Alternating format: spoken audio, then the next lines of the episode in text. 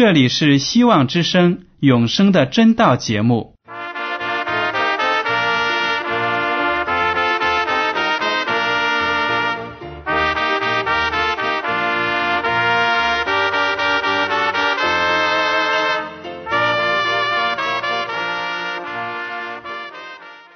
亲爱的听众朋友们，你们好，我是艾德，很高兴今天能和你们在永生的真道这个栏目中见面。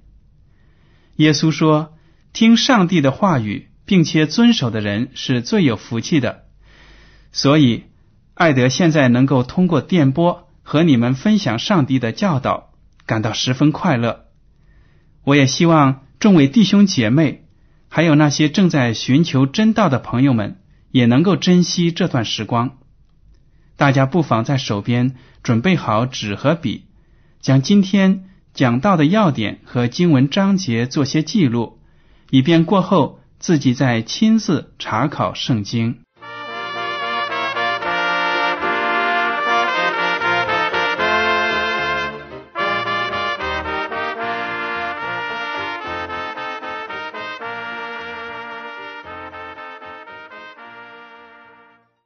听众朋友们，今天我要和你们分享的题目是属灵的以色列。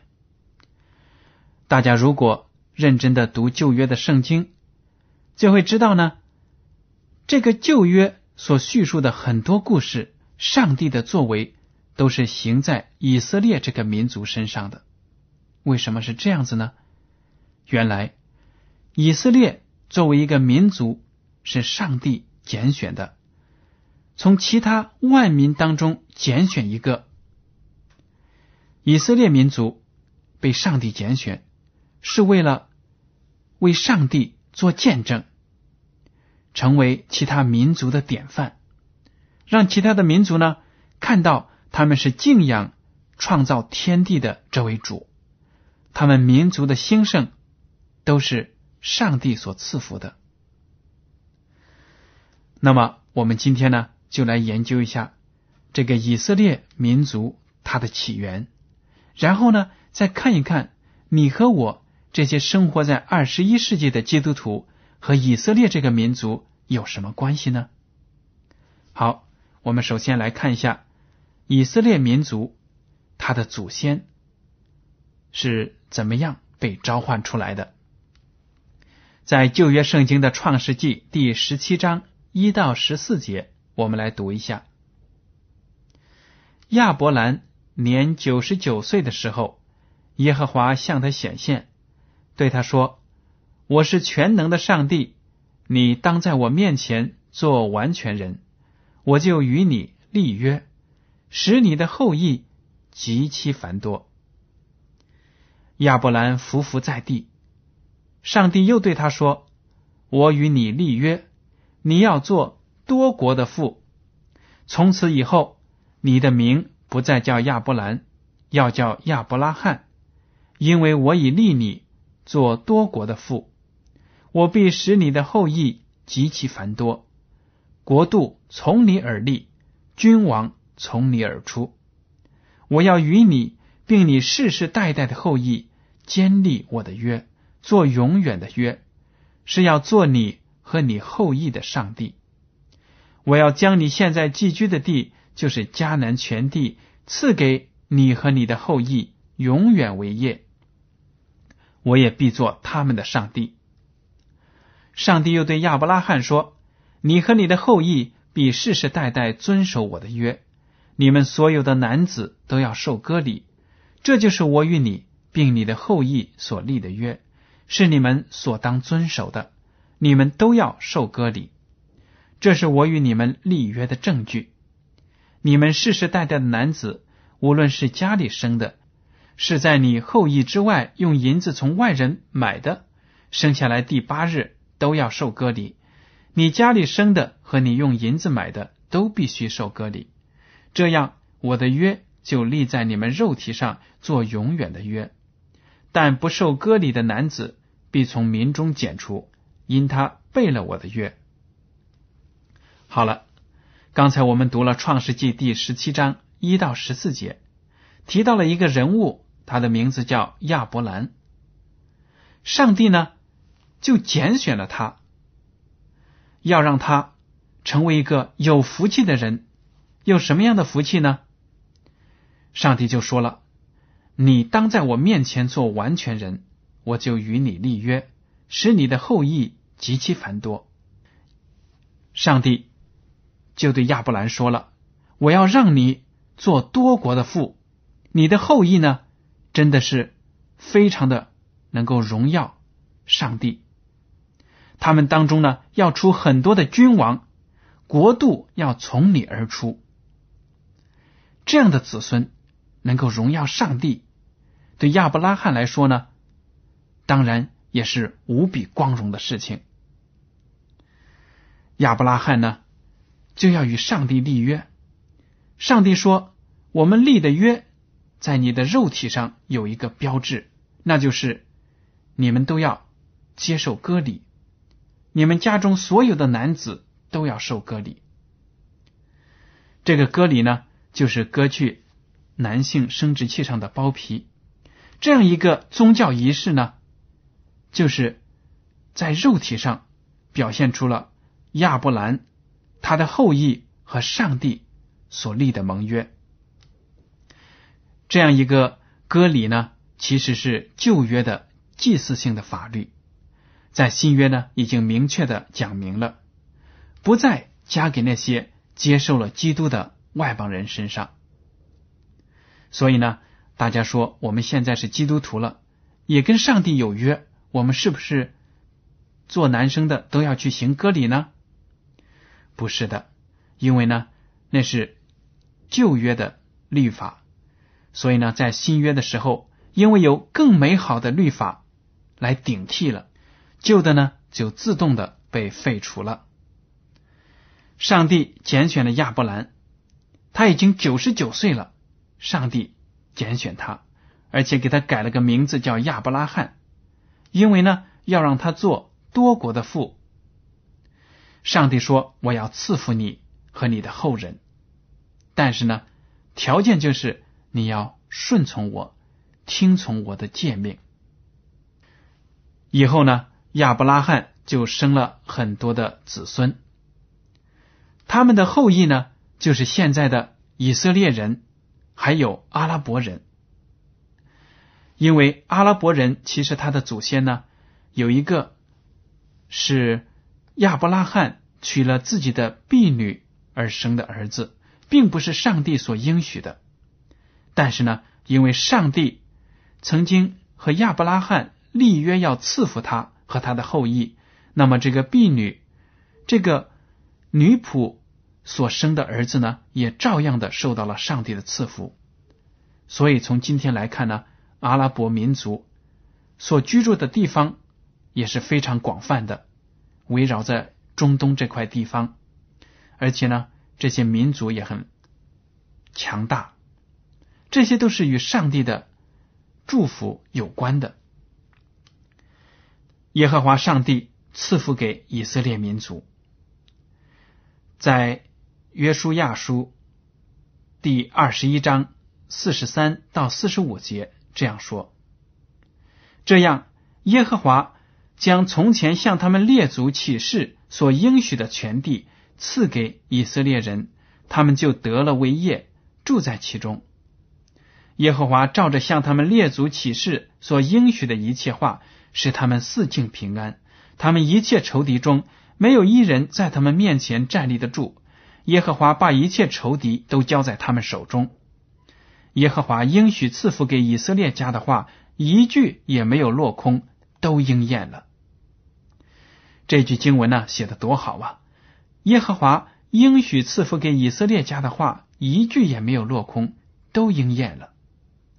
上帝说：“我要赐福谁，我就赐福给谁；我要诅咒谁，我就会诅咒谁。”上帝的话语是一定能够站得住的，没有一句是落空的。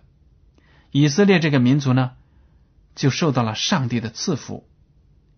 但是大家在读圣经的时候，一定要牢记这样一个原则，那就是上帝的应许呢是有条件的，也就是说，只有在你顺服顺从的情况下呢，上帝才有福气赐给你。以色列这个民族也是心地刚硬的，有很多的时候呢，在不同的时机也曾经背叛上帝，去敬拜偶像，去学其他民族那些不好的习惯，结果呢，他们就给自己的民族、自己的国家招来了很多的灾害。所以，我们大家一定要记住，上帝的应许是有条件的。那么，当以色列民族背叛上帝的时候，上帝对他们有什么样的教训呢？我们来看一下旧约的耶利米书第十八章第七节到十一节。我何时论到一邦或一国说要拔出、拆毁、毁坏我所说的那一帮，若是转意离开他们的恶，我就必后悔，不将。我想要施行的灾祸降于他们。我何时论到一邦或一国说要建立灾植，他们若行我眼中看为恶的事，不听从我的话，我就必后悔，不将我所说的福气赐给他们。现在你要对犹大人和耶路撒冷的居民说：耶和华如此说：我造出灾祸攻击你们，定义刑罚你们，你们个人当回头离开所行的恶道。改正你们的行动作为。这些经文呢，是先知耶利米从上帝那里所接受的。这些经文说出了上帝对以色列的警告。在先知耶利米时代呢，以色列民有很多的败坏，所以上帝说了：“你们不要以为我只会赐福，而不会惩罚。”你们既然背叛了道德的律法，背叛了我的命令，去作恶，那么你们一定会遭到惩罚。我希望你们能够悔改，调转你们的脚步，离开自己的恶行。这就是上帝的警戒，不但对旧约时代的以色列人是这样，对各个时代所有追随上帝、信靠上帝的人都是同样。这样一个标准来要求，对我们生活在二十一世纪的基督徒也是一样的。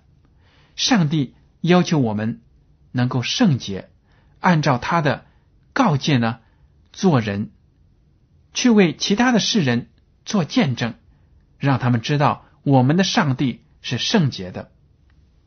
只有当我们紧紧的跟随着上帝的脚步，听从他的话语的时候呢，上帝的福气。才会大大的降在我们的身上。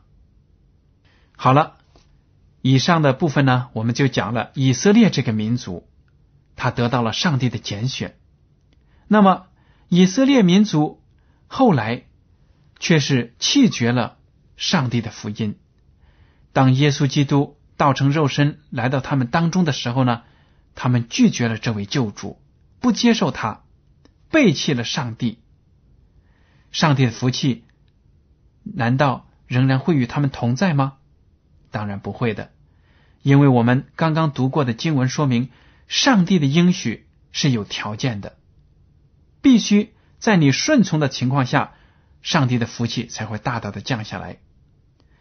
当以色列民族拒绝了耶稣基督，并且把他钉死在十字架上的时候呢，他们的灾难也就开始了。后来呢，福音就传向了外邦人。我们来听一下《使徒行传》第十三章四十三节到四十九节怎么记载的。散会以后，犹太人和敬前进犹太教的人多有跟从保罗、巴拿巴的。二人对他们讲道，劝他们勿要恒久在上帝的恩中。到下安息日，合成的人几乎都来聚集，要听上帝的道。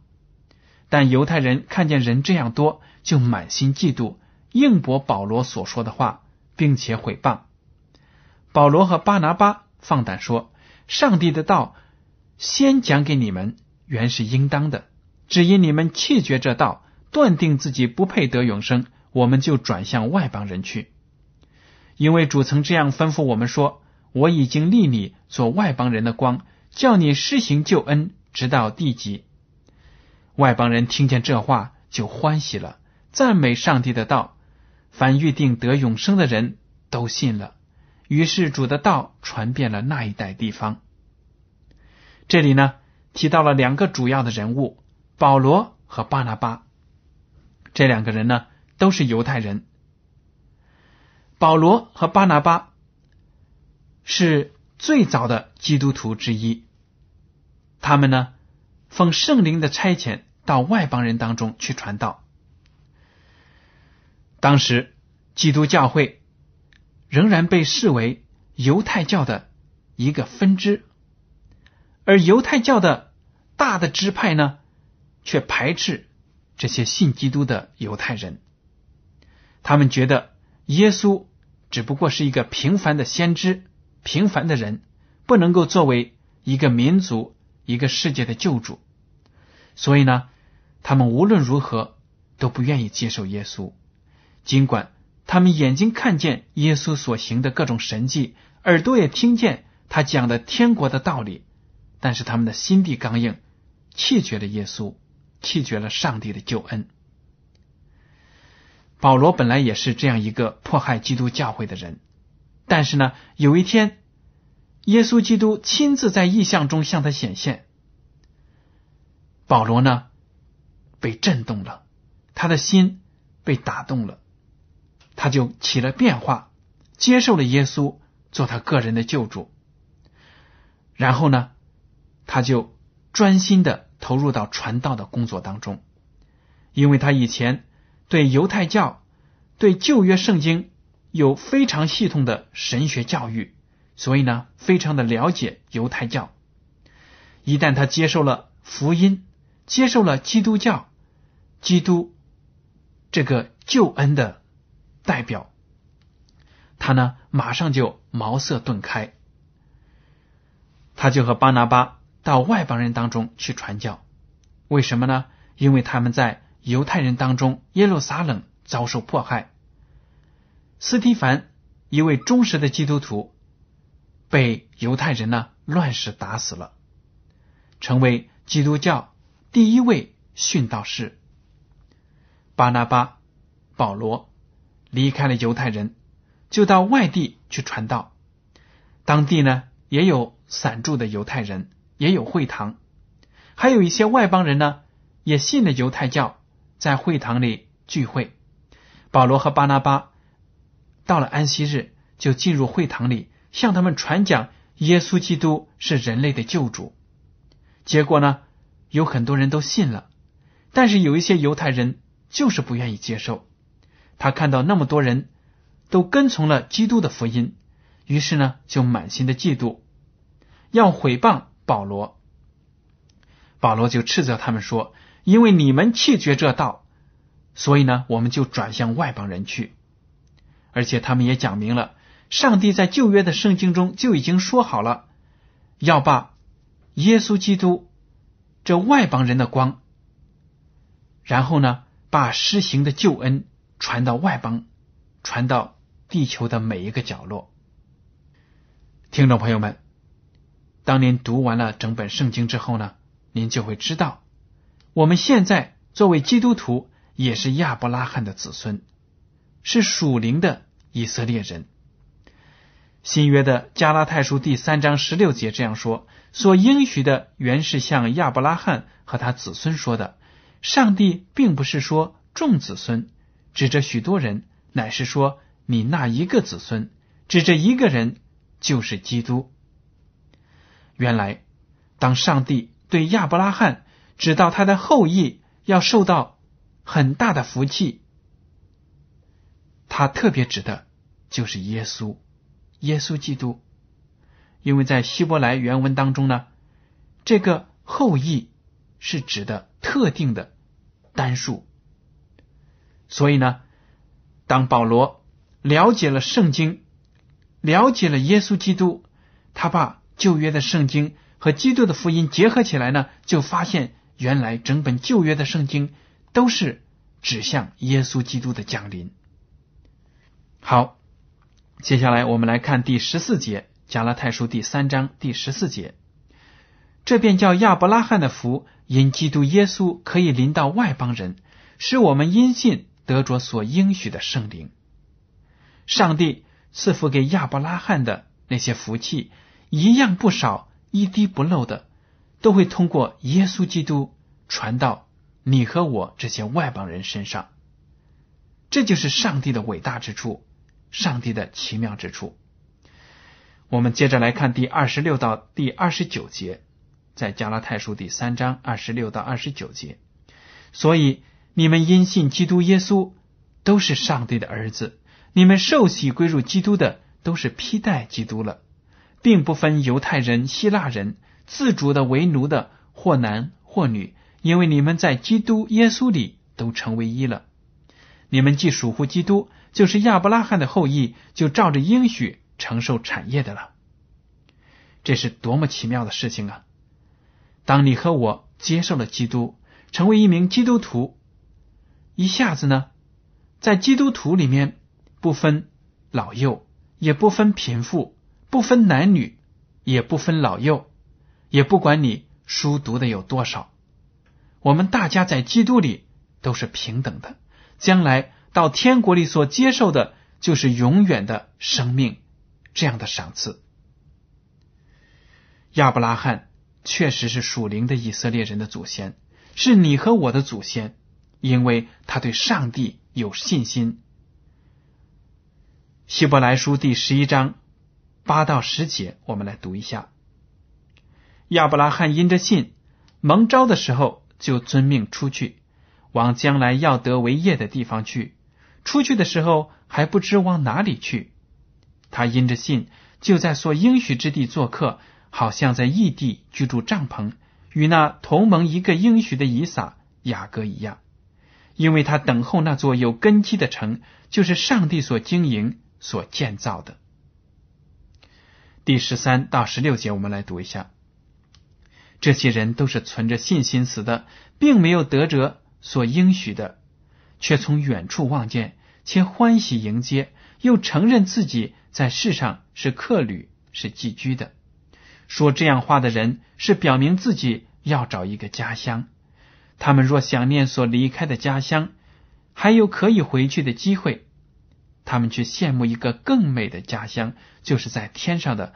所以，上帝被称为他们的上帝，并不以为耻，因为他已经给他们预备了一座城。这两处经文呢，就讲到了。当信心之父、万国之父亚伯拉罕凭着信心，按照上帝的呼召，离开自己的家乡，到一个陌生的地方去的时候呢，他不知道目的地到底在哪里。他每到一个地方呢，就搭起帐篷，在那里生活。如果上帝要让他到另一个地方去呢，他就遵命往另一个地方去。亚伯拉罕深深的知道自己在地球上，不管有多么的发达，有多么的昌盛，他在地球上的家呢都不会长久。他知道自己所仰望的是上帝在天上为他预备的那个天家。这一点呢，给我们很大的启示。我们所有的基督徒生活在这个世界上，都知道这个世界。不会长久。我们每一个人都是客旅，都是过路的。等将来耶稣基督第二次降临的时候，不管我们到时候是活着的，还是在坟墓里睡着的，都会被耶稣基督召集起来，跟着他进到天上那个华美的家中去享受永生。所以呢，只要我们像亚伯拉罕一样。凭着信心，我们就能够成为上帝的儿女，成为亚伯拉罕受赐福的后裔，成为属灵的以色列人。在希伯来书第十一章，还列举了一些人物，讲出呢，这些人都是信靠上帝的人，他们都是把眼光放在天国的福气上。从这一点，我们都看得出。不管我们生活在哪一个年代，不管我们生活在哪一个民族、哪一种文化，地球的哪一个角落，过着什么样的生活，只要我们接受了耶稣基督，我们就成为一个大家庭中的一员，我们就成为受赐福的属灵的以色列民族的一员。上帝呢，会大大的把福气加在我们身上。感谢上帝，他用耶稣基督这个更美更新的约呢，取代了以前旧约的那些祭祀的律法。我们现在不需要杀牛杀羊来为自己的罪赎罪。我们现在呢，作为男子也不需要接受割礼才能够表示自己的信心。我们只要在口里称耶稣为主，在心里。接受他为主，让他在生活中做我们的主宰，我们就是属于基督的了。听众朋友们，我不知道您听了今天的讲道会有什么样的感受呢？您是不是为能够成为上帝大家庭的一员而感到自豪、感到高兴呢？的确，您应该感到高兴、感到自豪。上帝。预备给您的福气呢，不是单单在这个地球上。上帝为您预备的永生，是在天上美好的家里。只要您接受了基督，能够恒心的坚持这个真理，那么将来上帝所预备的这个永生，就一定是属于您的。好了，听众朋友们。今天的永生的真道节目呢，到此就结束了。您如果对今天的讲题有什么想法，或者对这个栏目有什么建议，您可以写信给我。我的通讯地址是香港九龙中央邮政局信箱七零九八二号，请署名给爱德。爱是热爱的爱，德是品德的德。如果您在来信中要求得到免费的圣经。灵修读物节目时间表，我们会尽力满足您的要求。还有呢，为了帮助大家学习研究真道，我们还开设了圣经函授课程，欢迎您写信来报名参加。最后，艾德提醒您，请用正楷字体一笔一划的书写您的名字和地址。好了，艾德感谢您收听今天的广播，愿上帝赐福你们。我们下次节目再见。